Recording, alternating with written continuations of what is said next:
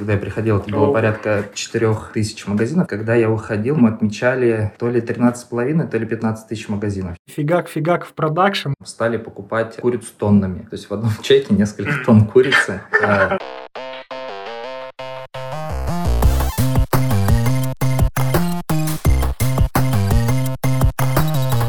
Всем привет, это очередной выпуск э, подкаста «Датаголики». С вами снова я, Полоротов Александр, и сегодня у нас такой необычный формат. У нас каждый выпуск какие-то изменения, потому что если раньше мы соображали на троих, то сегодня мы соображаем на двоих. Надеюсь, сегодня получится очень глубокая беседа. И сегодня я рад приветствовать руководителя аналитического направления в фуд-ритейле Константина Карнаухова. Кость, привет. Привет, Саша. Спасибо большое, что ты согласился а, в наш подкаст прийти, несмотря на наше название провокационное, несмотря на то, что курит а, на обложке у нас там человечек бородатый. Ты, кстати, куришь? Нет. И я не курю, а обложка почему-то курит. Как-то так сложилось, в общем. А, Кость, слушай, такой вопрос у меня. У нас все гости, они начинают с рассказа о себе. Поэтому предлагаю тебе начать с того же самого. Кратко пока, просто по вехам э, разложить свой путь. Ага, хорошо.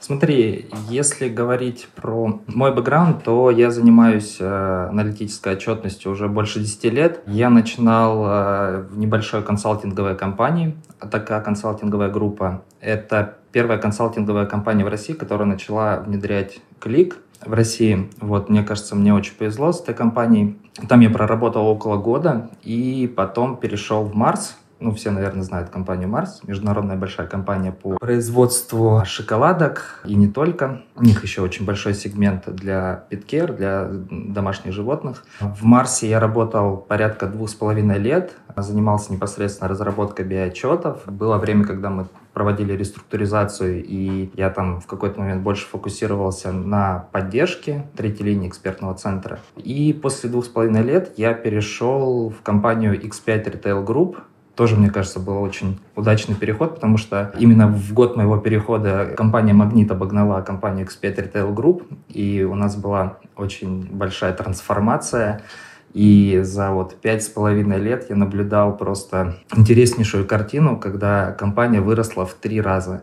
То есть, когда я приходил, это было порядка четырех тысяч магазинов, чуть больше, 4200. Когда я уходил, мы, по-моему, отмечали то ли 13,5, то ли 15 тысяч магазинов. Сейчас, к сожалению, уже не помню. Вот, ну и это такой был поток э, большой задач, трансформации в бизнесе, там, в IT, постоянные изменения, и это было очень интересно. Потом я перешел в компанию «Газпромнефть», э, немножко с новой ролью для меня. Мы внедряли новую функцию управления данными в компании. Это направление очень тоже мне интересно. Вот. Э, и там я примерно проработал чуть меньше двух лет. Вот. И потом перешел в тоже в лидер фуд-ритейла в России на позицию руководителя управления аналитической отчетностью, где я работаю по сей день. Окей. Слушай, сколько лет занял весь твой вот этот путь, который все еще продолжается? Слушай, честно, не считал. С 2009 года, ну, получается, около 12 лет уже. 12 лет. Это, это круто. С, а, вот мне, знаешь, что интересно? А, вот ты говоришь про управление данными в «Газпромнефть». Приходилось зачитывать э, «Дама Бук до дыр». Да, да, это в том числе моя настольная книжка, которая там и сейчас у меня вот передо мной лежит. То есть я постоянно к ней обращаюсь, э, когда возникают какие-то вопросы по той или иной области. Я обязательно там перечитываю какую-то главу. То есть э, это такое руководство, которым я пользуюсь. Вот слушай, знаешь, я сейчас встречаю мнение, что Дама Бог это такой, ну, просто огромный теоретический, ну, это и есть как бы э, теоретический свод знаний, да, потому что он так и называется, да, knowledge book. А, но вот насколько ты, к примеру, применяешь или пытаешься а, применять то, что там написано. А, то есть все эти практики, а, процедуры, а, которые там в каждой а, области рекомендуются а, использовать для того, чтобы управлять данными правильно. Сложный вопрос на самом деле, потому что когда мы внедряли а, Data Governance в Газпром нефтей, у нас была мощная методологическая поддержка со стороны консалтинга, да, то есть, и я вот сейчас четко не могу сказать, идентифицировать э, часть своих знаний, откуда они пришли из книги или там от ребят, а, да, или от коллег, да, с которыми я работал. были там серьезные профессионалы там, в каждой в своей области, и э, сложно сказать. Э, ну, если так чуть-чуть сейчас остановиться про книгу, она, конечно, немножко, ну, она теоретическая сильно, да, ее не хватает, если честно. Да. То есть, э, ну, я знаю, у нас в России есть э, инициативы, где я сейчас не помню, кто там у нас ведет эту историю, там тоже а подкаст э, с, практи... а, да, с да, раз... да. практическими разборами, и вот, вот это вот очень полезная ага. история, то есть общаться с экспертами, да, и какие-то разбирать практические кейсы, потому что просто прочитав книгу, этого сильно недостаточно, чтобы применять это на практике. Если говорить э, этим терминами дама букв, вот какая knowledge арея вот у тебя самая любимая, да, вот из всех, ну то есть что ты а, больше всего, а, ну тебе нравится, где копаться, там это архитектура данных, качество данных, а, data warehousing или business intelligence? Наверное, качество данных. Качество данных, супер. Поэтому предлагаю, давай сегодня тогда мы в выпуске, учитывая твой огромный опыт, э, поговорим и раскроем для всех а, нюансы вообще внедрения бизнес-аналитики, self-service бизнес-аналитики с упором на процедуры и на то, как вообще обеспечить э, качество данных, да, потому что это, наверное, самая важная область. Если ты сделаешь дашборд, но там будут кривые цифры, то никому нафиг не нужен этот дашборд. И вот с качеством данных, конечно, у меня больш... но очень много вопросов, как ты, к примеру, это обеспечил там в том же X5 ритейле, то есть приходилось ли этим заниматься, потому что все бизнес-пользователи о качестве данных не задумываются. Ну, то есть они пользуются сейчас какими-то Excel, да, а, что есть там, что-то формируют, делают, а когда дело доходит до BI-инструмента, ты говоришь, а ну давай показывай, как это считается, начинаешь копаться в источниках, и в итоге понимаешь, что для каких-то данных вообще ничего в ДВХ нету, да, это где-то в Excel лежит, никто там как-то методику расчета показателя не делал, непонятно, как рассчитывать. Вот какие, а, там, я не знаю, у тебя были примеры из опыта вот в обеспечении качества данных? То есть что, что ты такого а, интересного делал? Сразу чуть-чуть с тобой тобой не соглашусь. Да. Даже там, если, ну, то есть, э, лет, там, наверное, 7 назад никто там не говорил так, как так. об отдельной области знаний про качество данных, да, а, ага. но тем не менее там бизнес использовал решение, да, и а, если бизнес а, там системно использует какое-то решение, то постоянно выявляются ага. какие-то проблемы с качеством данных, и так или иначе, может быть, не так, так системно, как хотелось бы, а, но ага. они всегда решались, поэтому ну, это и, в моем понимании, такой главный критерий, то есть при любом проектировании очень важно задумываться о качестве данных, потому что это такой фундаментальный принцип, когда нету правильных данных э, в отчете. Я, на самом деле, нередко это наблюдал, что с течением времени бизнес перестает пользоваться каким-то BI-решением, потому что там пришли, какая-то ошибка, ушли, там им проще там посмотреть э, там, в другом источнике информацию, поскольку там есть проблемы. И когда эта история uh-huh. повторяется несколько раз, то проще вот отказаться от инструмента, чем ну, вот исправлять постоянные ошибки и проблемы с качеством данных. Да, согласен. Тоже такая ча- частая история, когда какое-нибудь приложение видишь, э, которое было сделано, а данные там или не обновляются вообще, или расчет не бьется с тем, э, что там, не знаю, что-то по продажам не бьется э, с тем, что они привыкли там еженедельно Э, снимать э, со своих систем, и в итоге интерес угасает. А вот если возвращаться к твоему опыту, смотри, в том же Марсе, например, какое количество пользователей э, вообще там BI-инструмента было в Марсе? Вот. Это было самое крупное внедрение или нет? Или ты видел и побольше уже за свой опыт? Смотри, сейчас видел уже и побольше, но, как я уже говорил ранее, реально мне повезло с компанией Марс. Во-первых, это крутой международный опыт. А, то есть у нас, например, а, наше подразделение BI было там, представлено а, в, там, не знаю, в пяти странах мира. Это была Франция, Англия, Америка, ну, Россия, естественно, а, Китай и Австралия. Ну, там с Китаем и Австралией чуть меньше мы общались, у них как-то свое все было, своя инфраструктура, своя команда и так далее. Вот. И на тот момент, то есть это было, ну, то есть 2000 где-то 10 год, то есть больше, чем 10 лет назад. Э, это была, наверное, самая большая развертка, которую я видел, и, наверное, самая большая в России СНГ. То есть это было 2000 пользователей, было уже некоторое там количество серверов, было разделение на контура различные. Сейчас это, знаешь, какое-то базовое понимание, что там должен быть TEF, DEV, тест, прод, там может быть мир и другие среды.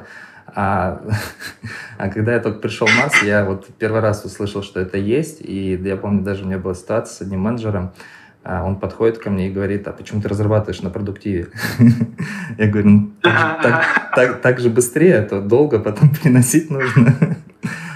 Вот, ну, в общем, меня переубедили. Просто я пришел из консалтинга, где мы делали какие-то э, пресейловые в основном у меня были задачи, и там небольшие mm-hmm. развертки, где там ну, и речи не шло о том, что там есть тест, прод, что они разделены и так далее. А тут тебе что-то выгоняют, да, в какой-то контур непонятный, с обезличенными данными, наверное, еще и с небоевыми, непонятно, что там делать. Да. Слушай, а, а как при учете вот там таких зрелых процессов, как, к примеру, происходил процесс переноса там с теста на прод? Была какая-нибудь интересность в процессе? Или это просто там скопировал приложение с одного сервера, перенес в другое? Вручную имею в виду. Честно, я сейчас, может быть, это удивлю, но во многих компаниях, в которых я работал, когда мы занимались внедрением BI, да, и э, мы часто брали данные с продуктивных контуров. И это как-то считалось всегда нормально. И вот это на самом деле был, когда переход в «Газпромнефть», э, такой был для меня момент, что э, за этим очень четко следят, то есть уровень процессов отслеживания вот этих всех нюансов, то есть что на проде продуктивные данные, на тесте тестовые, да. там классические четыре было среды, то есть где-то пускали еще контрагентов, в какую-то уже среду не пускали, это до прода все. Что есть большая история про обезличивание данных, то есть если мы работаем с какими-то там чувствительными персональными данными, что обязательно данные обезличиваются на девовских тестовых контурах, и что переносы все делаются там э, пакетов разработки с участием службы безопасности, это, конечно, ну, я тогда этого нигде не работал. С одной стороны, правильно, да, и понятно, для чего все сделано, с другой стороны, немножко тормозит, конечно, процесс разработки непосредственно. Ну да, time to market очень сильно начинает страдать при таком процессе. У тебя от э, тестирования гипотезы до выкатки на продуктив, там, может, ну я не знаю, я вот сталкивался тоже вот в одной организации у нас здесь, э, не буду называть названий, имен, а, вот, что тоже есть э, много сред, ну, там, точнее, три среды, тест, предпрод и прод. Когда ты на тесте разработал что-то, там данные, как бы, ну, вообще какие-то, знаешь, автом... сгенерированные, непонятные, и тебе нужно верифицировать показатель. А, а бизнес, как бы, он привык со своими боевыми данными все верифицировать, и он постоянно говорит, вот у вас неправильно сделано, неправильно сделано. И чтобы протестировать на каком-то срезе данных боевых, надо было перенести в предпрод. И вот мы разработали приложение, и нам нужно было ждать неделю для того, чтобы как бы, его одобрили а, и, наконец-то, перенесли в предпрод. это, конечно, да. Это, это немножко демотивирует. Ты уже там и запал потерял. Ну, ребята, которые, имею в виду, разрабатывали приложение. Ну, кстати, э, в таких именно компаниях, у меня сейчас вот мысль возникла, может, не совсем в тему нашего обсуждения, но в таких компаниях, мне кажется, очень э, важно вот эти вот процессы DevOps. А, то есть uh-huh. вот эти вот переносы между средами, там автотесты, они значительно ускоряют э, time to market. То есть э, uh-huh. если там говорить, где эти процессы упрощенные, то, может быть, эффект uh-huh. от внедрения вот этих концепций DevOps, они могут быть не, не столь заметны. Да? А, а вот именно в таких компаниях, где там чуть сильнее зарегулированы вот эти процессы продакшенизации, они, uh-huh. там эффект более виден. Блин, слушай, да, хорошая мысль. Ну вот в этой части клик какой-то, честно, выглядит кастрированный. Ну, то, то есть прям там все тебе ручками надо, все ручками пиши. У нас есть API, ну, программный интерфейс, пиши скрипты. Пожалуйста, будет у тебя тогда автоматизация процесса CI-CD. Если честно, мое мнение, это, наверное, релевантно для вот всех э, BI-инструментов, ну, такой, из большой тройки, большой четверки, э, ага. я имею в виду Power BI, MicroStrategy, И табло, а ты просто, видать, вышел из такой более низкоуровневой среды программирования, да, где это вот просто да, маска, да, да, где да. это какая-то, не знаю, культура, часть э, процесса, даже не могу... Это, это просто как дышать, да, как дышать. У меня, когда я работал в Expert Retail Group, было две группы. Одна э, занималась full-stack веб-разработкой. Геоинформационная система, а вторая как раз непосредственно BIM. И вот я всегда замечал эту разительную разницу, как а, разрабатывают одни и другие ребята. Да, это как, типа, есть такое, да, там, нецензурное слово, но я его заменю, там, фигак-фигак в production, это вот про BI разработчиков. Вот, а там у них там все бренчи и так далее в гите у full-stack разработчиков. Слушай, вот Марс, давай вернемся, будем последовательно раскрывать твой опыт по компаниям. Вот Марс, э, зрелые процессы для тебя это что-то новое, интересное, колоссальный опыт. В части, к примеру, вовлечения бизнес-пользователей, участвовал ли ты в тот момент в Марсе в этих процессах, или же ты был разработчиком, который реализовывал отчет? Да, смотри, в Марсе, скорее всего, я был больше разработчиком, то есть э, там вообще интересно, на самом деле, нетипичная э, оргструктура, на мой взгляд, нетипичная, да, там э, есть... М- вот у нас BI подразделение было, сейчас затрудняюсь, наверное, человек 15 или 20, это сотрудники Марса, э, много из них там молодые перспективные ребята и с прицелом на менеджмент. И была команда такая, кор, э, которая на аутстафе, там порядка нас, там, наверное, 30 человек, да, было. Это были такие специалисты с, там, с большим бэкграундом, а, глубокие технические специалисты. И, как правило, вся коммуникация строилась у нас через а, вот, непосредственно ребят, которые а, будущие менеджеры, да, они, наверное, какую-то роль аналитиков выполняли. И то есть весь, вся коммуникация с бизнесом строилась через них в основном. То есть э, нет такого, что я делаю дэшборд, и я могу сесть с бизнесом обсудить, да, а быстро ему какой-то прототип выкатить, сказать, так хочешь, он скажет, нет, не так хочу, все переделай. Слушай, ну, конечно, нет, все гибко, да, достаточно там было. Иногда бывали случаи, что там и с бизнесом непосредственно мы сидели или участвовали во встречах с бизнесом.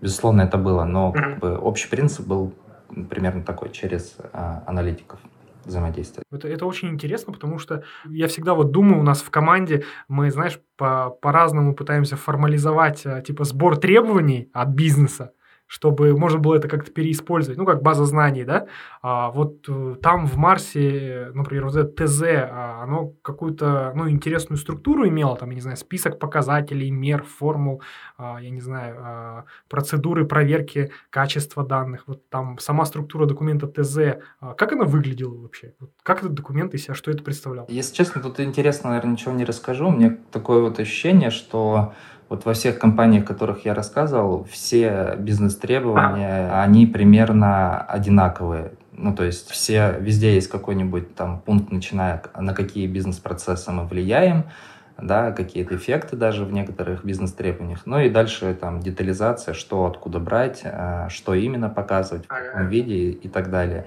Все, если честно, вот мое личное ощущение, что все везде примерно одинаково в этом плане. Ну, прикольно. А мы, знаешь, мы сейчас в последнее время начали а, использовать вот Ро, Рома Бунин. А, знаешь, да? Нет, не знаю. Роман Бунин из, из Яндекса. А, он такой прикольный, он на табло, насколько я понял, специализируется, а, но у него есть такой а, интересный подход, называется Dashboard Canvas. Знаешь бизнес Canvas, бизнес-модел Canvas? Да. Короче, он взял, грубо говоря, бизнес-модел Canvas и все ареи вот эти, ну, там немного переименовал, да? Вот у него есть арея, например, цели, то есть для чего создается аналитическое приложение, список вопросов к данным, ну, на которые нужно, а, чтобы в приложении были ответы, а, какие пользовательские роли, кто должен видеть, какие источники, какие меры, какие измерения. И это в миру вот, чтобы стикерами можно было созвониться там с бизнес-пользователем, угу. стикерочками дашборд заполнить. Очень прикольный подход. Попробуй, посмотри. Я ссылочку тоже тут в описании оставлю к подкасту. Мы вот несколько раз уже попробовали, да уже, не знаю, наверное, несколько десятков раз попробовали. Нам прям очень сильно зашло. Прям, ну, реально помогает коммуникации наладить с бизнесом. Здорово. Там, получается, за одну встречу вы идентифицируете все потребности. Это онлайн-встреча или все-таки есть какой-то документ? Онлайн онлайн-встреча. Это онлайн-встреча. Слушай, но это хорошо до определенного момента. А, когда задач становится слишком много, а, вот какой-то документ, который бизнесу нужно сделать, он а, немножко как бы сдерживает э, вот этот огромный поток задач. Может, приведу какие-то цифры. Вот смотри, сейчас у нас, ну, у меня сейчас есть и поддержка, и развитие, и вот на поддержку падает порядка 1200 в месяц инцидентов, а на развитие uh-huh. порядка 400 задач. И, ну, и развитие это там 10 человек, А, то есть э, вот порядка 40 встреч организовать э, и по итогам запустить ну, задачи да. в производство, это уже ну, такая сложная задача. Это согласен.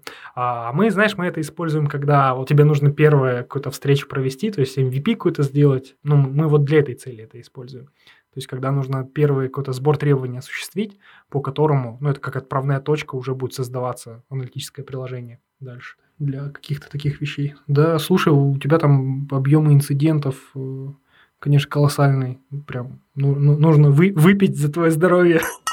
За ваше здоровье. Спасибо. Да, здорово. Слушай, получается, окей, Марс ты проскочил как разработчик, и потом ты говоришь, у тебя появился ритейл, а, ой, X5 ритейл. Как так произошло? Довольно интересный переход. Хотелось бы узнать, вот э, на какую позицию ты ушел, то есть это было на повышение твоей позиции, или здесь, э, ну, ты просто искал что-то новое и тоже ушел туда разработчиком, и там уже э, рос вверх, да, по вертикали. Сложно сказать. Ну, во-первых, это действительно было повышение, но в те года, это вот 2010, 11, 12, да, очень мало было BI-разработчиков, и по моим ощущениям, у меня был какой-то колоссальный быстрый рост. Э, я там не успел закрепляться. То есть в X5 я пришел уже там с опытом работы порядка трех лет, и я уже был сеньор-консультант. Мне кажется, для сеньора это сейчас, наверное, это middle уровень. И по факту, наверное, был у меня какой-то, наверное, middle, а ну, ну, то есть было очень мало разработчиков и консультантов, я не знаю, все по-разному называют. И, соответственно, ага. вот э, я с некоторым, да, повышением пришел в X5. И тоже, как я говорил, с одной стороны, попал в очень интересное время, когда компания А трансформировалась, и там у нее появилась новая стратегия. И догоняла и которая потом привела к результатам, то есть это было реально интересно. То есть э, я не помню, когда я уходил, я сейчас точно год не вспомню, ну, то есть э, X5 в итоге обогнала своего главного конкурента. О, круто. И я пришел как раз в самое такое зачаточное состояние. У нас сформировали BI-отдел. Я был единственным человеком, когда пришел. И у нас было 200 лицензий, которые достались нам от одного из поглощений. X5 Retail Group поглотил копеечку. Как раз копеечки было. И самое интересное, я участвовал в проекте, когда работал в АТК консалтинговой группы. Мы как раз внедряли в копеечку клик. О, очень прикольно. Ты посеял, да? Да, он остался там, и, соответственно, мы потом его развивали уже в рамках э, большой компании X5. Вот, и, собственно, интересно было то, что, поскольку я был один, я в какой-то момент делал все. То есть определял архитектуру, там, делал инсталляцию, какие-то там первые шаблоны там по взаимодействию с бизнесом, бизнес-требования, технические задания, а, спецификации, ну вот все, что там сейчас есть там в командах, все в какой-то момент делал я на начальном этапе. Потом, конечно, у нас команда через там полгода, она расширялась. И, ну и весь процесс, пока я был в X5, команда все время росла, расширялась, менялась. Слушай, а вот, э, окей, ты пришел, ты один, а, а когда ты уходил, а сколько в итоге у вас там было вот, в BI-отделе? Как вообще структура это выглядела? Когда я уходил, уже сложно выглядело. А, я уходил в момент, когда у нас была такая а, трансформация, то есть э, в тот момент было модно появление всяких отдельных департаментов вне IT по там big data, я даже не помню, как или э, как они как у нас называлось в X5 это. Э, соответственно, у нас была следующая ситуация в моем подразделении, ну, именно который BI занималась, было порядка 13 человек, когда я уходил. А, помимо этого была еще там небольшая команда в одной из торговой сетей, ну, самой крупной, пятерочка.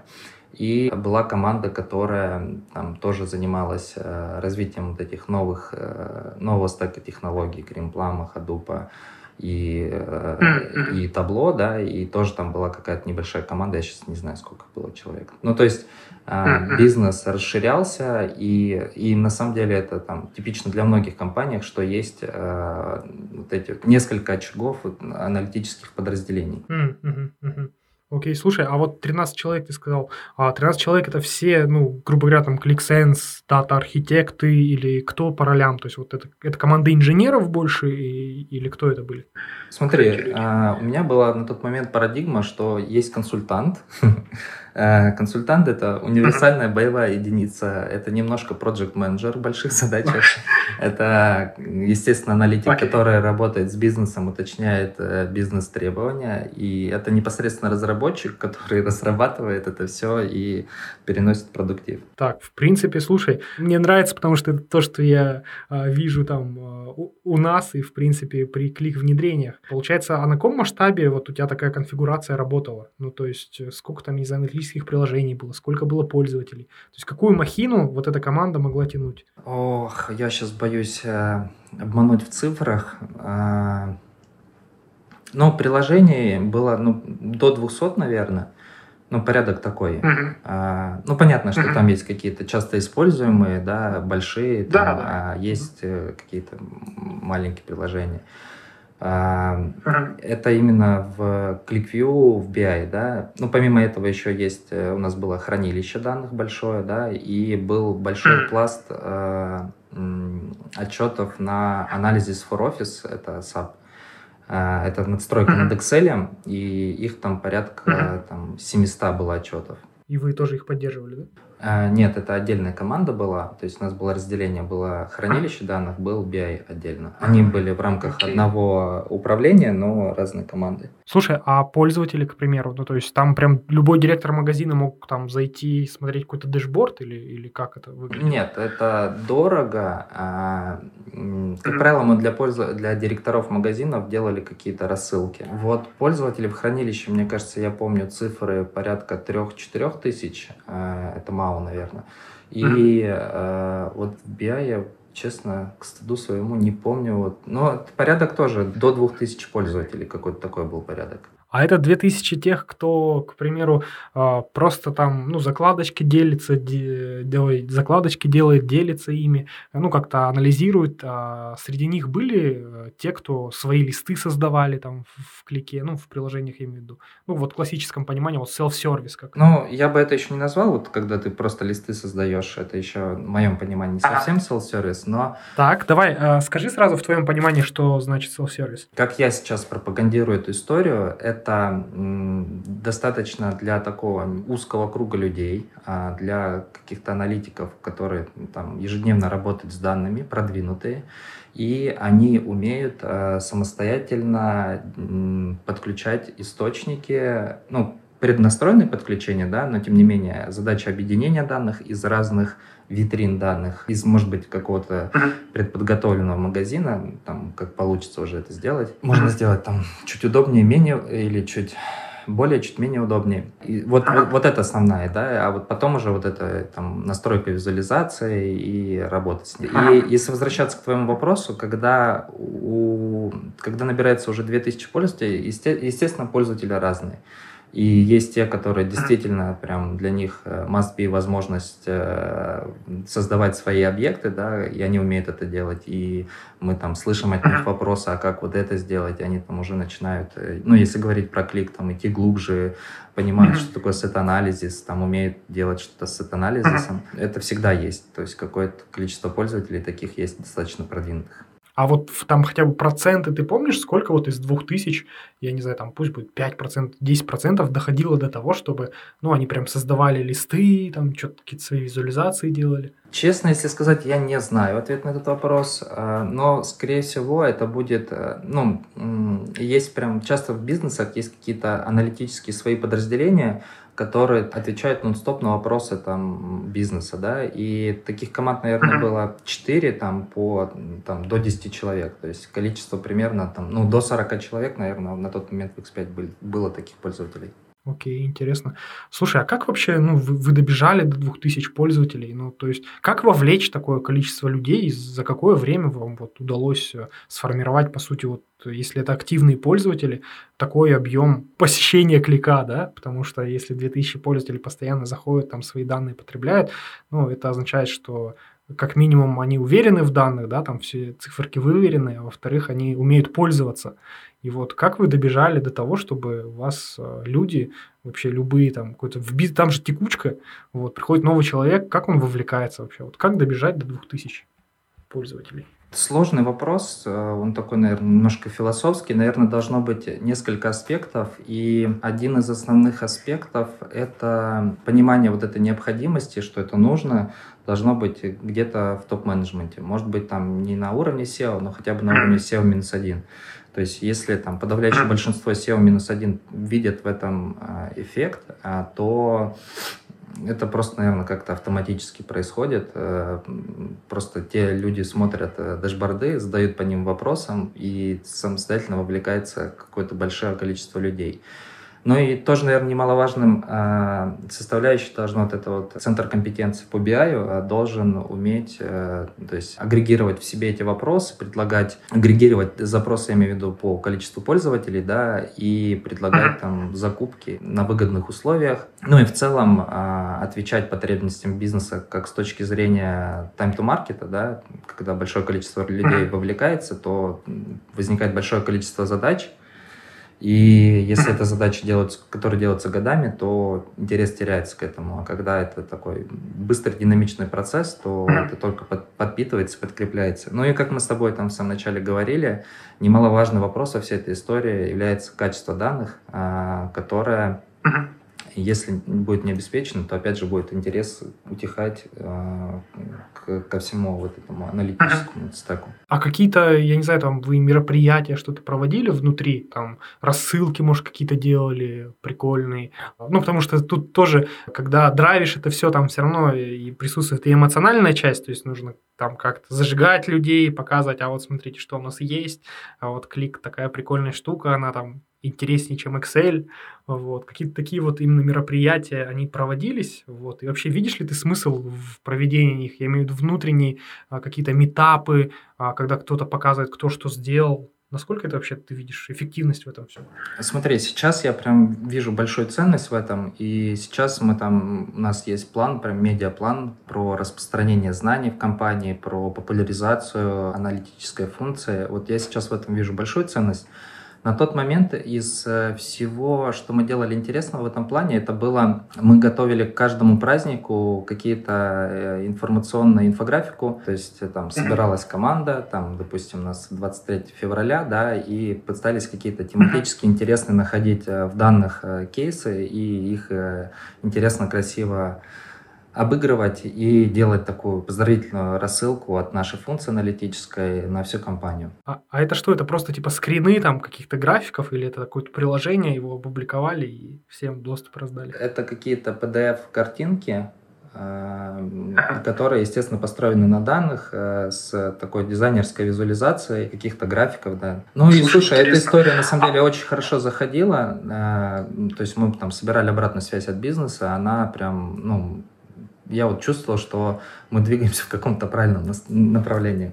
А вот что является индикатором того, что вот двигаешься в правильном направлении? Тебе там говорят, там классная была рассылка, или после этого пользователи там ты видел, что рост в количестве пользователей идет там в клике, например? Ну, смотри, честно, да, хотелось бы это прям видеть в конечном эффекте, да, конечный эффект это, скорее всего, действительно рост пользователей. Но конкретно в этом случае это была, скорее всего, какая-то обратная связь там в почте, что там ребят классная история, или там от смежных подразделений, там каких-то пиар-функций, да, что там здорово, классно все получилось. Ну, здорово это. Я думаю, для команды это тоже важно, такая позитивная обратная связь к результату твоей работы, такой хороший мотиватор. Ты вот правильно спросил вопрос. Я сейчас пытаюсь вот все действия, которые мы делаем, изменения какие-то, я пытаюсь к конечным метрикам привязывать. Ну и для нас это количество пользователей, ну основное, наверное, количество пользователей, количество пользователей, которые регулярно возвращаются к нам и ну, эффект на TCO,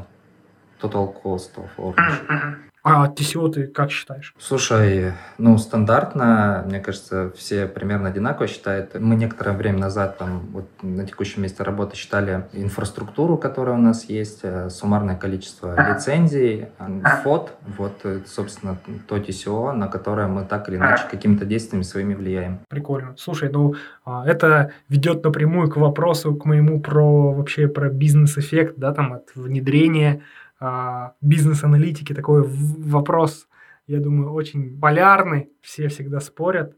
Встречал ли ты вообще хотя бы раз там реальный бизнес-эффект от внедрения и считаешь ли ты, что его можно как-то оцифровать, посчитать? Эффект от внедрения там self-service BI? Как вообще мерить, что твоя организация выиграла от внедрения? А, смотри, сложный вопрос. У меня есть свое мнение на этот счет, я его сейчас расскажу.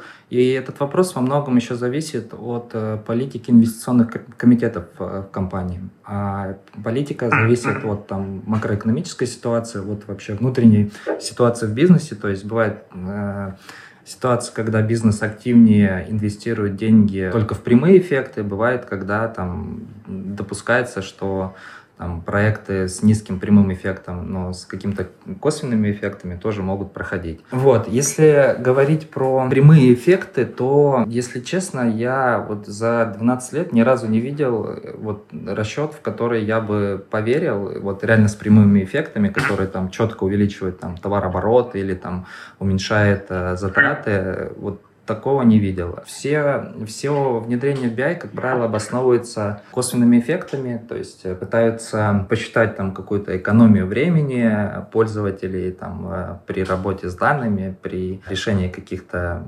управленческих задач. Вот. Но это все же э, косвенный эффект. А если считать там какой-то прямой эффект, я там делал несколько таких расчетов, э, по прямые эффекты, когда мы говорили о том, что там сейчас какой-то аналитик в бизнесе готовит этот отчет там несколько дней в месяц, да. и мы его автоматизируем, то стоимость автоматизации, как правило, была там в несколько раз больше, чем а, вот э, чем фот этого сотрудника, разделенный на время, которым, которое он работал над этой задачей. Да, если пользоваться этой метрикой, то ничего улучшать не надо, ничего внедрять не надо, да, получается?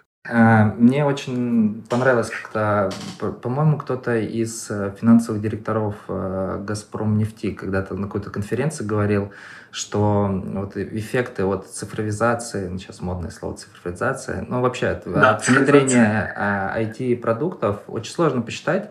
И он приводил, мне очень понравился этот пример, э, вот Outlook в компании. Сейчас есть почти ну, в любой компании пользуются электронной почтой, да. а вот как посчитать эффект от внедрения того, что появится электронная почта?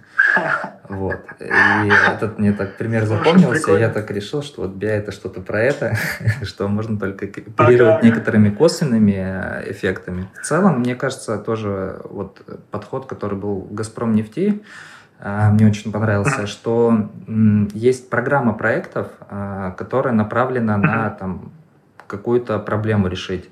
И в этой программе есть IT-составляющая, а, там есть организационные изменения, есть там ряд изменений, и вот сложно на самом деле идентифицировать, какое именно изменение привело к эффекту. Нужно там вопросы более комплексно рассматривать, то есть э, в совокупности с чем-то. Слушай, интересно. Но я вот, знаешь, что не могу не спросить? Какой-нибудь, э, ну, может, есть какой-то прикольный кейс, а, как вот сегодня я тебе рассказывал, у меня был а, запись одного из выпуска, а, где мне рассказывали про то, что отслеживали, да, а, там как выдают социальные пособия мертвым людям в течение нескольких месяцев, ну, такой фрод. Может, у тебя тоже где-то в кармане есть какой-то прикольный пример, а, где аналитика а, дала все-таки эффект. Ну, то есть кто-то просто сделал полезный отчет, может быть, да, который позволил, там, не знаю, что-то выявить, может быть, и это принесло прямой эффект в итоге. Там, может быть, денежный, может быть, я не знаю, какой. Слушай, а, мне кажется, у нас вот как раз в X5, когда мы работали, у нас был мой руководитель аналитики в компании, он был такой очень интересный человек, который глубоко погружался в данные, что-то сам всегда смотрел, хотя работал в IT, да, непосредственно. И ага. если я не ошибаюсь, именно он э, заметил кейс. Э, была акция э, в торговой сети «Карусель», э, с курицей. Ее продавали ниже себестоимости. Ну, как правило, там бывают такие маркетинговые акции, когда там некоторые товары да. продают ниже себестоимости, чтобы там привлечь дополнительные товары особенно в там, какие-то сезоны и так далее. И э, он во время этой акции увидел ситуацию, что там стали покупать курицу тоннами. То есть в одном чеке несколько тонн курицы. Вот, это, безусловно, там не так задумывалась акция, не соответствовала она там действительности, и там, возможно, ее даже не проводили через, э, там, через торговый зал, да. Ага.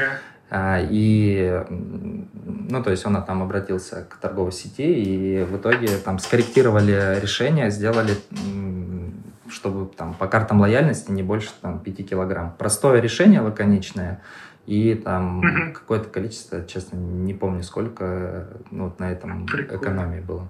Слушай, это розничный чек, да, был? То есть это не опта, это типа по рознице тонны покупали? Да. Ой, блин, слушай, прикольно, прикольный кейс. Так, давай предлагаю дальше э, поговорить про то, как управлять, да, когда у тебя есть 2000 пользователей, когда у тебя есть хранилище данных. Почему меня эта тема волнует?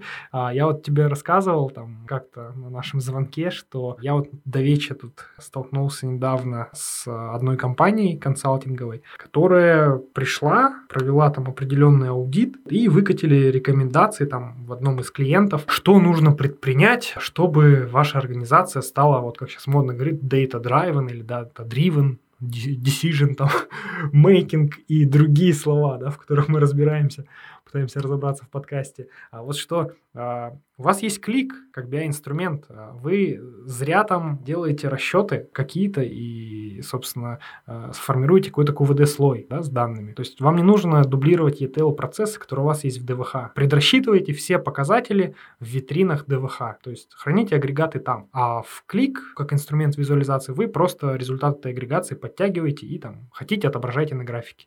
Но если вам нужно какое-то измерение добавить, вы его добавляете, собственно, в витрину, пересчитываете витрину эту, ну, с этим показателем, и потом в клик как бы забираете. То есть откажитесь от хранения промежуточного в QVD, потому что он дублирует ETL-процессы DVH-шные, якобы. И мне показалось довольно интересный тезис. А, хотел узнать твое мнение на этот счет. То есть я, с одной стороны, поделюсь своим мнением, то есть я я, ну, как бы я согласен, что какие-то расчеты, их обязательно нужно выносить в те области, там, ну, на те технологии, которые для этого предназначены. То есть, если с агрегациями там а, тот же GreenPlum на каком-то объеме будет лучше справляться, то нужно сделать витрину и результат этого расчета как бы подгрузить в клик. Но, с другой стороны, я задумался и думаю, а окей, а зачем действительно мы в клике да, дублируем вот эти расчеты, складываем что-то в QVD слои, где-то дублируем те же самые первичные данные только в КВД, а не в, не в ДВХ. Вот зачем это все нужно и как вообще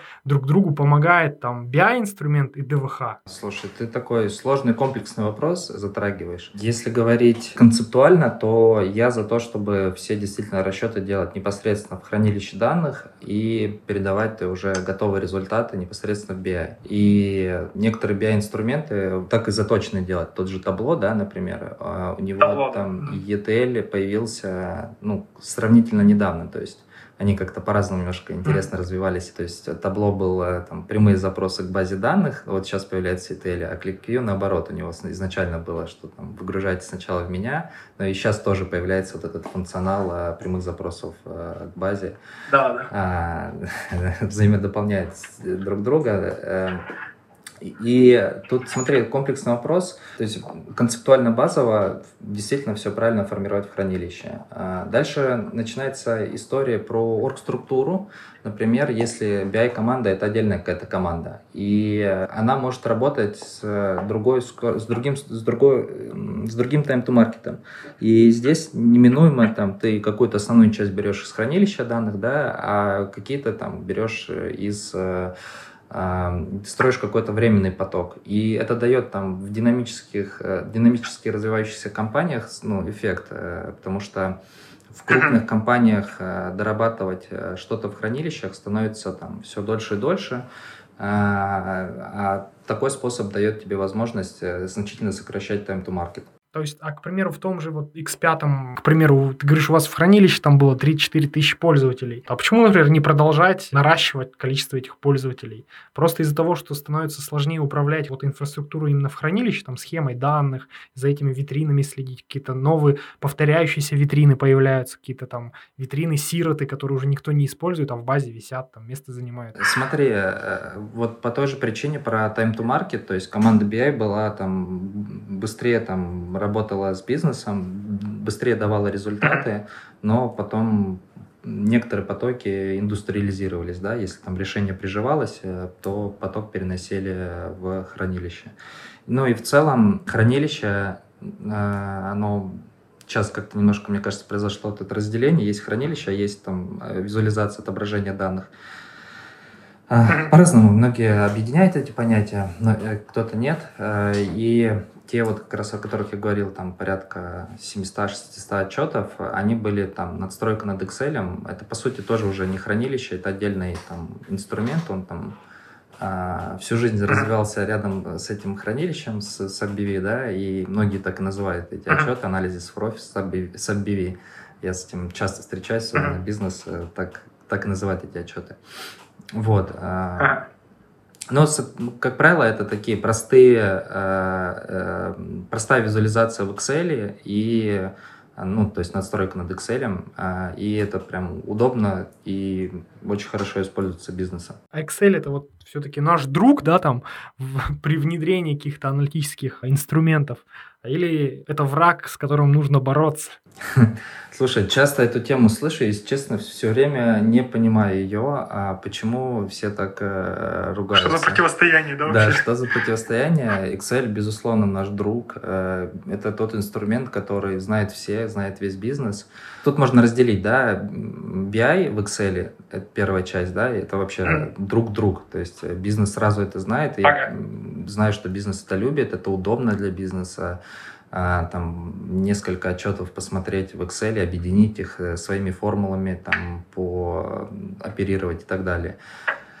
А, ну, то есть а, аналогичные операции в BI-инструментах, это нужно какой-то вот, э, какая-то компетенция уже немножко другая у пользователей. Uh-huh. Вот. А, ну, почему все не любят Excel? Это речь, наверное, идет про вторую часть, когда Excel выступает в качестве источника данных. И тут тоже у меня нету никакого противоречия. Сейчас же стоимость э, автоматизации, ну, я имею в виду и время, и деньги, она ну, значительно в больших компаниях. А, и поэтому а, многие там бизнес-процессы временные там делается сначала на Excel, да, и это абсолютно, на мой взгляд, нормальная ситуация, потому что там бизнес динамически быстро растет, изменяется, и что-то прям ну, не успевает просто автоматизировать. И в этом случае хорошая связка, там, вот эта временная а, временная история на Excel, она дает свои там результаты. Не знаю, лет пять назад узнал про роботизацию, и э, ага. я был просто какое-то, у меня было внутреннее отторжение, типа, зачем? А, ну, то есть можно сделать же автоматизацию, зачем нужна роботизация? Ага, ага. И э, когда тоже, кстати, в X5 был, э, и они, по-моему, часто на конференциях рассказывают про этот кейс, э, который прям с реальными экономическими выгодами, да, то есть сравнивает стоимость автоматизации и стоимость роботизации, и она значительно ниже. А, а еще там потом сотрудника, кажется, фото сотрудника еще показывает, что робот не спит, не ест, в декрет не уходит, выгоднее робот. Когда у тебя есть э, там 200, 500, 600, 800 приложений, там тысячи этих самых пользователей, какие, ну, вообще из своей практики подходы тебе помогли этим всем управлять и держать руку на пульсе? Ну, то есть, а, я имею в виду организация команд, то есть это ты садил там дата-архитекторов в бизнес-подразделения, и они реализовывали, там, клепали эти отчеты, сопровождали. А кто отвечал, были ли ответственные за показатели, там, за методику расчета показателей? Это был со стороны бизнеса человек или это, опять же, вы у себя в центре компетенции всегда отвечали за корректность расчетов. Какие вообще мне нужно сделать там как организации, например, изменения, чтобы это полетело? Либо просто расскажи, как ты это сделал. Слушай, наверное, буду говорить лучше, как правильно, потому что везде было как-то немножко кусочково реализовано все. Но, ага. например, правильную историю мы хотели сделать в «Газпром нефти». А, ну, то есть это я ушел, там проект не закончился, даже не проект, а несколько программ проектов но, тем не менее, мы там шли в правильную сто- сторону, на мой взгляд. Э, первый очень важный аспект – это создание управляющего совета по данным с вовлечением туда различных направлений бизнеса и э, децентрализация вот этой функции принятия решения по а, качеству данных, по методологии, да, то есть закрепить за бизнесом ответственность э, за данные. Вот. Тут, как, тут как бы нету правильно, тут может быть все по-разному, но вот мое мнение, что вот это вот самое правильное направление, как э, управлять этой большой историей. Да? Естественно, там бизнесу мы в помощь даем и инструменты, и дашборды по э, качеству данных, по методата менеджменту, то есть откуда что пришло, э, по вот эти потоки data lineage и так далее а, чтобы ему было там, удобно, быстро принимать решения. А, но только вот бизнес может сказать, как как правильно считать, как, что нужно сейчас изменять, куда идти, как правильно отслеживать качество. А вот а в части, к примеру, вовлечения, там, вот best practices, вот подскажи, пожалуйста, вот вы делали какой-то внутри курс по использованию клика, ну, внутренний я имею в виду, или вы просто кидали ссылки там новым пользователям, типа вот тут вот сам разбирайся, смотри, как, как строить дэшборды, как строить приложения. Слушай, в разных компаниях по-разному было. Вот сейчас, мне кажется, мы такую, такую комплексную историю ведем в этом направлении. То есть мы сейчас делаем обучение для разных групп э, пользователей, а, в том числе очень много менеджеров среднего и высшего звена. Для них мы прям специально делаем видеоролик э, на 15 минут, который погружает э, в то, что там, у нас уже реализовано, да, какие-то топовые отчеты, э, общая информация какая-то об там, какой-то товарной иерархии, о магазинной иерархии и так далее. Вот, э, вот скоро должны это завершить, потому что реально много ко мне приходит новых менеджеров, которые топового уровня, которые там спрашивают, а что у нас с отчетностью, что где что можно посмотреть, и начинается эта история с предоставлением доступов, а, с деланием uh-huh. встреч, рассказать где что как, кто что смотрит и так далее, в какой момент, по какому uh-huh. каналу связи это приходит. Вот, соответственно, делаем для разных групп пользователей, начиная там от э, простого использования BI-инструментов, которые у нас сейчас есть, э, до там, top-level а, и в том числе делаем несколько серий курсов по про сервис, э, чтобы команды, мы уже там внедрили, я считаю, на там с какой-то степенью зрелости внедрили селл-сервис. У нас прям есть э, 5 команд, которые работают с селл-сервисом э, нашим. Ну и у нас есть roadmap по развитию, и там, мы понимаем, что развитие будет идти дальше, и поэтому делаем еще обучающий курс по работе с нашим селл-сервисом большой. Слушай, а что значит обучающий курс по работе с селл-сервисом? Ну, то есть, это, это что? То есть, можешь какие-то там, не знаю, главы а, или пункты обозначить, вот чему, чему там вообще человек учится -то? Там много какой-то технической истории, там пересекается там стандартными ClickView Developers курс, да, ClickSense Developers. Uh-huh. А, ну и есть, конечно, та наша специфика, как мы там организовываем этот магазин данных, э, какие даем уже преднастроенные источники, как правильно читать, какое описание есть. Вот в таком плане. Uh-huh. А это, это какой-то у вас курс там внутри корпоративного университета? Ну, то есть это какая-то платформа, я хотел понять, просто Customer Journey Map такой. Я новый сотрудник, да, например, а, в каком-нибудь департаменте. Я хочу узнать про клик и научиться. Что я делаю? Да, смотри, ты правильно сказал, есть у нас корпоративный университет, и там на самом деле они для нас делают широкие возможности. Это как э, обязательный курс обучения, да, допустим, вот этот ролик для топ-менеджеров и middle-менеджеров мы, наверное, сделаем обязательным при, там, при поступлении на работу наряду там, с каким-то курсом по безопасности, мне кажется, это тоже важная история, и мы будем продвигать, чтобы это был прям обязательный курс. И, конечно же, сделаем а, возможность там просто проходить этот курс, то есть, э, ну, а, все знают, что есть корпоративный университет, что там можно посмотреть, э, какие курсы есть, и, соответственно, все будут обращаться к корпоративному университету и знать, что есть у нас э, наши курсы, помимо вот этого обязательного обучения, которое ну, то есть, которая будет там навязчиво предлагаться, условно говоря, в почте, пуш, что вот вам назначат такой-то курс, просьба пройти его. Помимо этого у нас еще будет а, размещено прикольно. на портале, мы сделали портал отчетности, а, поскольку у нас там не один BI-инструмент, э, то там стандартного, если говорить про клик, access point недостаточно, или хаба, да, в случае сенса. Поэтому мы сделали там отдельный портал отчетности, где описали показатели, а, отчеты, витрины доступные, и там в том числе будет mm-hmm. возможность э, там, интеграции с вот этим порталом а, по обучению. Пока что mm-hmm. вот видится два, два канала, но ага. там, я сейчас больше ага. фокусируюсь на то, чтобы там качественно это реализовать и там чуть шире начнем ага. думать про как это продавать, э, по ага. каким различным каналам ага. Э, это делать. Я записал себе интересную мысль, которую ты озвучил, хочу проговорить. А, получается, по сути, ты включаешь э, образовательную программу э, в обязательную, в HR-процедуры, да, то есть вот э, найм сотрудника на какую-то должность, Ролик посмотрел, курс прошел. Это очень прикольно. Да, это на самом деле классно, что ну, тут нету какой-то нашей заслуги, просто вот это возможности нашего корпоративного университета. То есть классно, что это есть действительно. Да. Слушай, а вот порт, э, магазин данных, точнее, ты назвал, как мы организовываем магазин данных?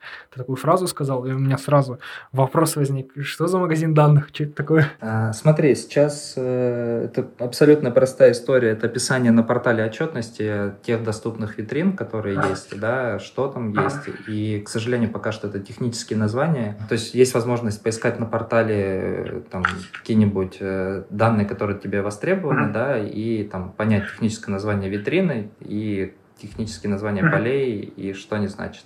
Тут пока что нет никакого-то э, rocket science. Мы параллельно еще тестировали вот этот дата-каталог от Кликтеха, новый продукт. Ну, продолжаем его тестировать. А. Что-то нам нравится, ага. что-то нет. А, но вот э, мы где-то к октябрю планируем завершить это тестирование и там принять уже какое-то более осознанное решение, идем мы в эту сторону или нет.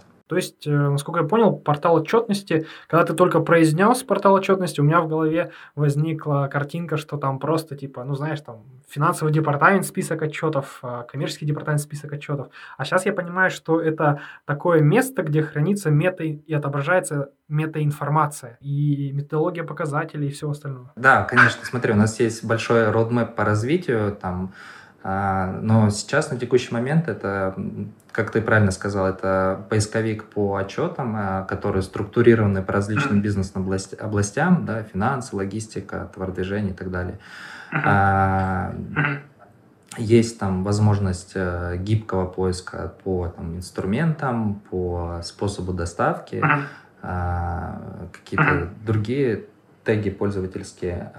И, соответственно, есть описание всего этого дела.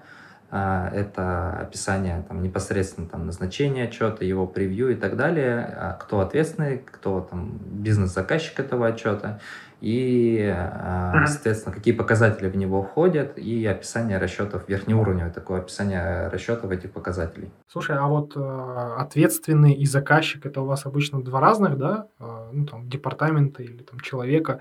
Но я к тому, что вот за, аналити... за опубликованное в продакшене аналитическое приложение отвечает все-таки за корректность там всех данных бизнес-пользователь или вот в вашем центре компетенции кто-то? Я бы сказал, что мы пока что в нашей компании это не, как это сказать, не идентифицировали, наверное. Ну, то есть у нас пока что классическая история, да, когда скорее IT и наше подразделение отвечает за качество данных. То есть бизнес может просто ругаться, да, что-то там сегодня не так, и, и мы, соответственно, там реагируем на эту историю. Пока что вот ту целевую картинку у нас не, не реализована в компании, как я говорил, чтобы там ответственность была децентрализованная, заданная и находилась в бизнесе. Но, по сути, ты все-таки двигаешь, э, ну, двигаешься в сторону вот децентрализации, да? Я просто вот недавно эту статейку читал, я не знаю, читал, нет, про Data Mesh. Много статей на эту тему, а где, где ты читал что? Именно, ну, у этого, у Фаулера на сайте, а, как раз от этой, от Джамалак, а, ну, автор вот этой концепции Data Mesh, а, там ее такой очень большой методологический разбор и объяснение, почему она решила вообще ввести этот термин и какие плюсы от децентрализации она видит. И к чему склоняется больше? К тому, что это нужно делать э, или не нужно? Что нужно, да. А, да, она, она говорит как раз-таки про то, что а, все идет к тому, что нужно а, мыслить концепцией дата продуктов. А, что у нас есть организация а, и команды, они должны быть децентрализованы. А, но в, вот в ее понимании распределенный вот этот там data mesh общей организации, это когда у тебя есть бизнес-подразделение, и в бизнес-подразделении у тебя есть человек, ну, например, который знает SQL и знает Click, да, он такой типа дата-архитектор этого бизнес-подразделения. Вот. А если там есть какие-то прогнозные модели, то там же сидит, например, и питонист в этом бизнес-подразделении, да, например. Вот. А, и вот эта вот а, боевая единица, она закрывает все хотелки, а, получается, а, этого бизнес-подразделения, а, в том числе технические. То есть бизнес-подразделению за технической помощью не нужно обращаться вообще там в какое-то IT-подразделение. Они сами по себе, получается, такая самостоятельная боевая единица, целью которой выкатить какой-то дата-продукт. Там, если они, там, не знаю, ищут фрод где-то, да, вот в продажах, к примеру, то они это могут делать вот вместе собрались, там эти внутренние аудиторы, да, например, у них есть свой технарь, который full time с ними работает. И она больше вот к этому склоняется, потому что, ну, вот из ее опыта консалтинга, ошибся я в имени, Жамак, Ж, Жамак Дехгани, вот она автор э, вот, концепции Data Mesh. Вот, и она говорит про то, что вот давайте идти в эту сторону, в сторону осознания того, что каждое подразделение создает дата-продукты какие-то, и у них должны быть полноценный конвейер по созданию этого дата-продукта. То есть конвейер не должен быть централизован. Вот. Но у центра, ну, типа, компетенции у айтишников должна оставаться регуляторная функция. Ну, типа, на какой платформе все это организовать, ну, или вообще какие платформы использовать. Вот. Как этим управлять? Э, хранение метаданных тоже на стороне получается, ну, именно центра. Угу. Вот. То есть, по сути, она вот предлагает вот такую вещь. Близко к тому, что вот мне кажется тоже правильным, что нек- некоторые есть uh-huh. аудиторская функция или регуляторная, да, это может быть, там, в принципе, и не IT, да. Сейчас многие э, функции управления данными появляются там и в финансах, и отдельно, и... В финансах, да, часто. Да, то есть оно мэчится, да, с тем, что у тебя в голове. Да, да, все так. Круто. Слушай, а мы, знаешь, в одном из выпусков подкаста вот разговаривали с Сашей Кособоковым, а, и он такой термин а, озвучил дата звездочка. То есть вот в его практике, когда они внедряли Self-Service BI в Росгосстрахе, они это делали с помощью вот таких агентов изменений. То есть они внутри организации находили энтузиастов, ну, так называемых дата звездочек, которые обладают какими-то техническими навыками и желанием развиваться, и они, собственно, обучали его клику как персонально, и этот человек внутри вот бизнес-подразделения создавал уже свои MVP какие-то, бегал э, в центр компетенции, просил помощи, и дальше, может быть, центр компетенции развивал это приложение. Вот из твоего опыта, а, вот, например, вот такой процесс у тебя появлялся? Вот всегда ли он появлялся, был ли он или... Я что-то вспоминаю эти разговоры. Это было, когда я еще работал в консалтинге 10 лет назад. По-моему, это назвали паровозом. То есть в компании должен быть паровоз, который паровоз? будет да, тянуть, э, тянуть э, а. вот эту историю, пропагандировать э, а. внедрение BI и так далее. А, я сейчас работаю больше в крупных компаниях, в которых уже достаточно серьезный, зрелый BI, и а, вот эта вот роль, э, даже не роль, а эффект от таких вот, э, как он сказал, дата звездочка, да, BI звездочки. Дата звездочки.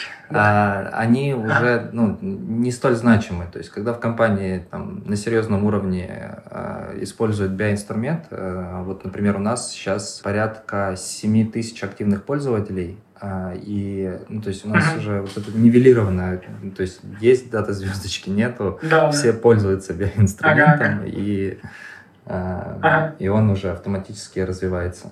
Окей. Ну, я так думаю, это, это важно на каких-то начальных этапах, когда а, только начинается там развитие. Прикольно. Про э, ролик еще я у тебя не спросил, хотел спросить, записался тоже. Ролик ты имеешь в виду, это какая-то motion графика или что, что, что в нем вообще будет объясняться? То есть что за 15 минут? Э, там, вы чему-то научите или это больше там motivation какой-то? Нет-нет, это мы, мы расскажем overview, что есть в компании, потому что на самом деле очень сложно. Ты приходишь э, в компанию, у тебя какой-то там свой бэкграунд, там были биоинструменты, не были, какие да, были. Да есть какие-то практики, да, методологические про а, в какой момент какие данные показывать, да, и сложно сориентироваться вообще, что тебе нужно и так далее. Поэтому э, вот такой вот экскурс, овервью, что есть портал отчетности, например, где ты можешь зайти и посмотреть всю информацию необходимую там по отчетам, поискать, какие тебе нужны, э, какие не нужны, да, э, там, рас, э, какая вообще структура, там, то есть, что-то я в последнее время там, динамично меня компания раз в несколько лет. А, и на самом деле очень много терминологии, э, то есть, которую ты не знаешь, и которую ты там очень долго изучаешь ее, поскольку там в разговорах ты слышишь, ты записываешь, ты спрашиваешь. И вот это вот первичное да, знание да. в контексте данных, в контексте отчетности аналитических приложений, я считаю, что мы вот в этом сжатое в 15 минут даем эту информацию. По итогам мы даем еще памятку, uh-huh. и, э, и, соответственно, у человека появляется такое верхнеуровневое, комплексное представление о том, какие данные есть в компании, э, э, какие отчеты есть, как они регулярно приходят и uh какие, с помощью каких инструментов их, их можно смотреть. Вот, например, я пришел в, в нашу компанию и узнал через месяц только о том, что есть корпоративный мессенджер.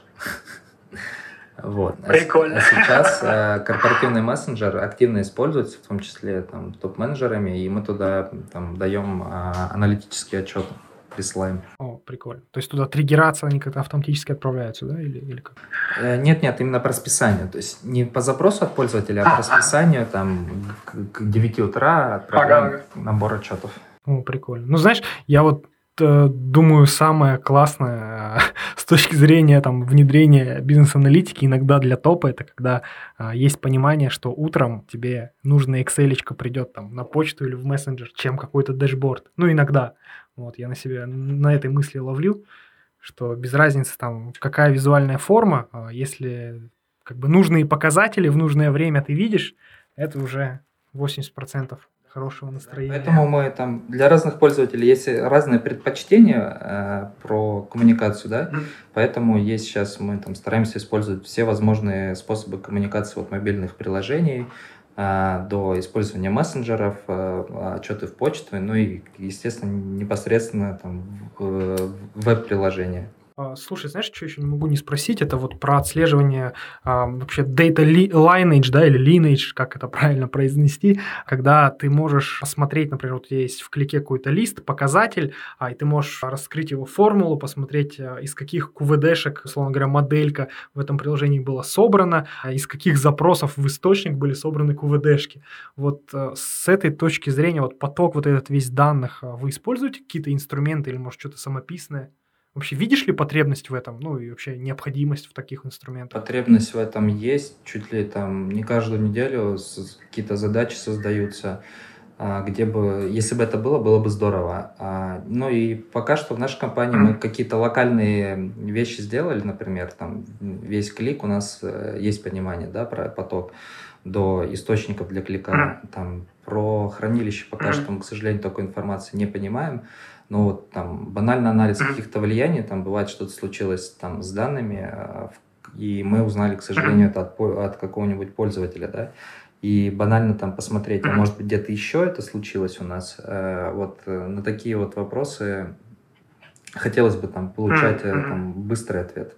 То есть потребность, она, она есть, но вот как... Я просто сейчас со многими, с кем общаюсь, вижу, что эта потребность есть, и полностью она почему-то нигде не закрыта, и мне теперь интересно найти кого-нибудь, кто скажет, в общем, а мы решили эту проблему вот так-то, так-то, так. Э, смотри, data governance, э, в моем понимании, вот то, что я вижу, наверное, ты сейчас это можешь услышать от э, технологических лидеров там, России, это, например, Сбербанк, ага. да, то есть в моем понимании, mm-hmm. там э, Сбербанк, э, там Тиньков э, банк, какие-то крупные банки, может быть, телеком. Вот у них должно, по идее, быть это уже реализовано, потому что, как правило, там очень интересно их на конференциях слушать, они там ну, действительно показывают очень высокий уровень зрелости. И там, я, я не знаю, второй, э, как сказать, эшелон, не хочу слово использовать.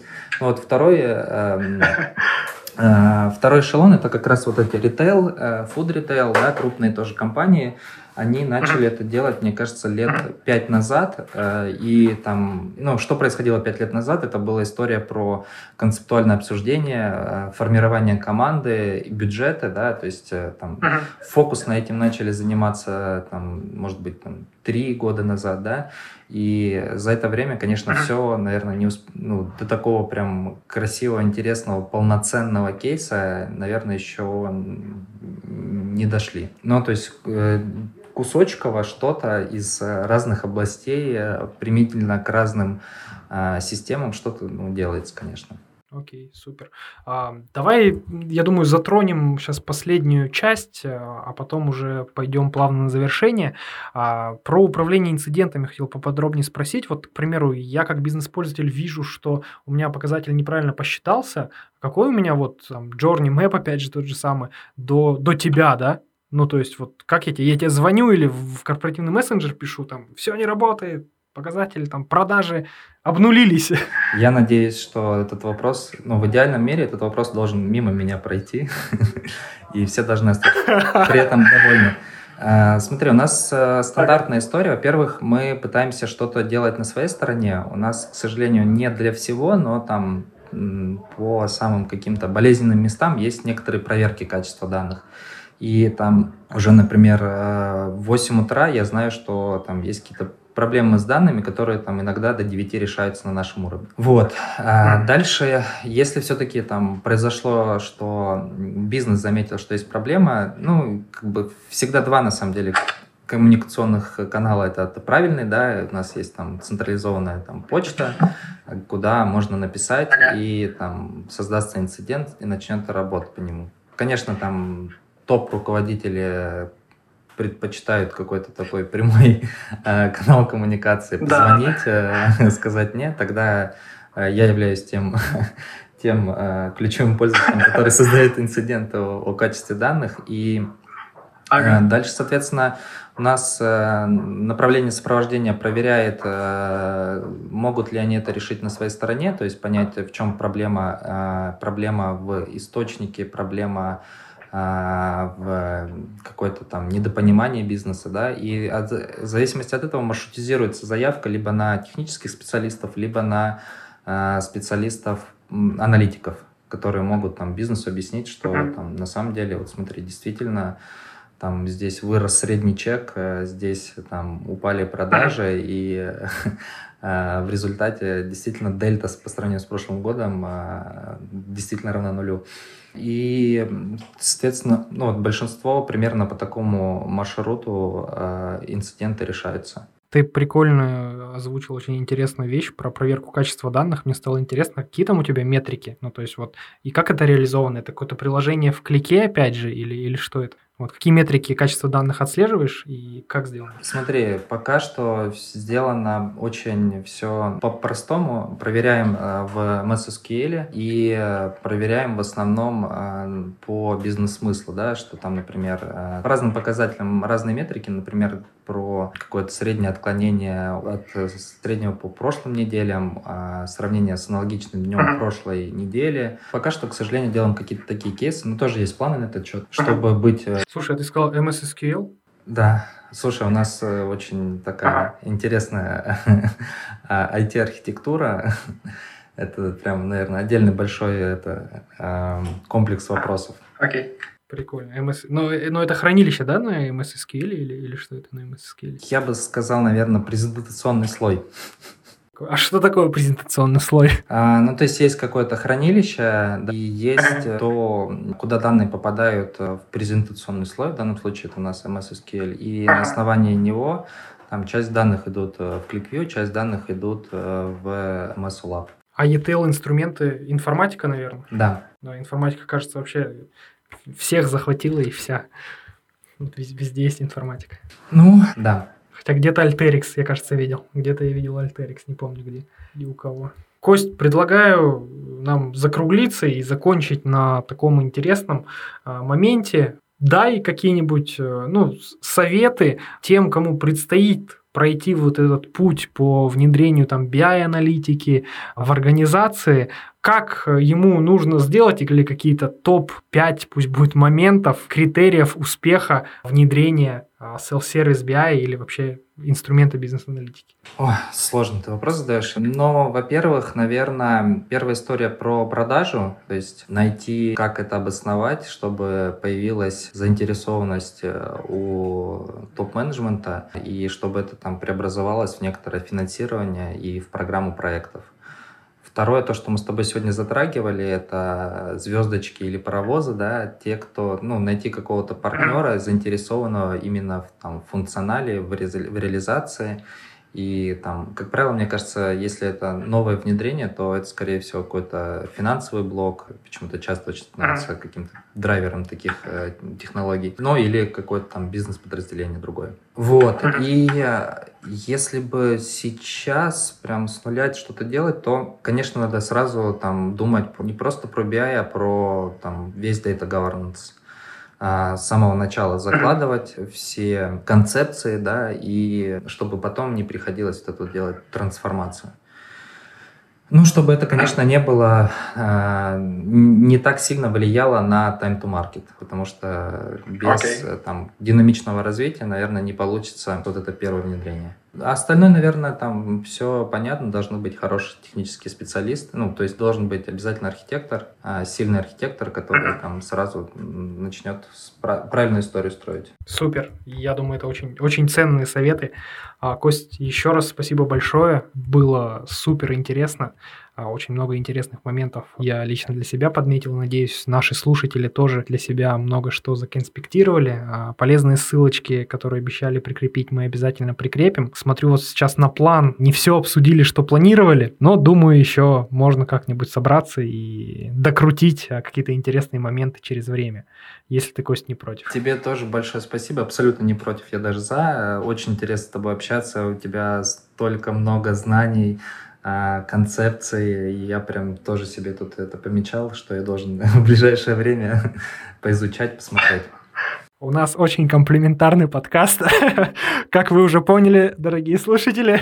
В общем, пожалуйста, ставьте там, где, где можно в Apple Podcast э, звездочки, подписывайтесь на наш подкаст, делитесь с друзьями и, конечно, давайте обратную связь, потому что очень хочется а, знать, какие темы сейчас там сообщество интересует а, и какие, может быть, э, интересные моменты нам нужно подсветить в а, подкасте.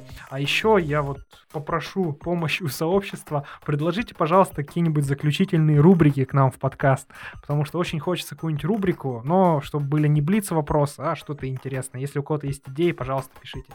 Всем спасибо, всем пока.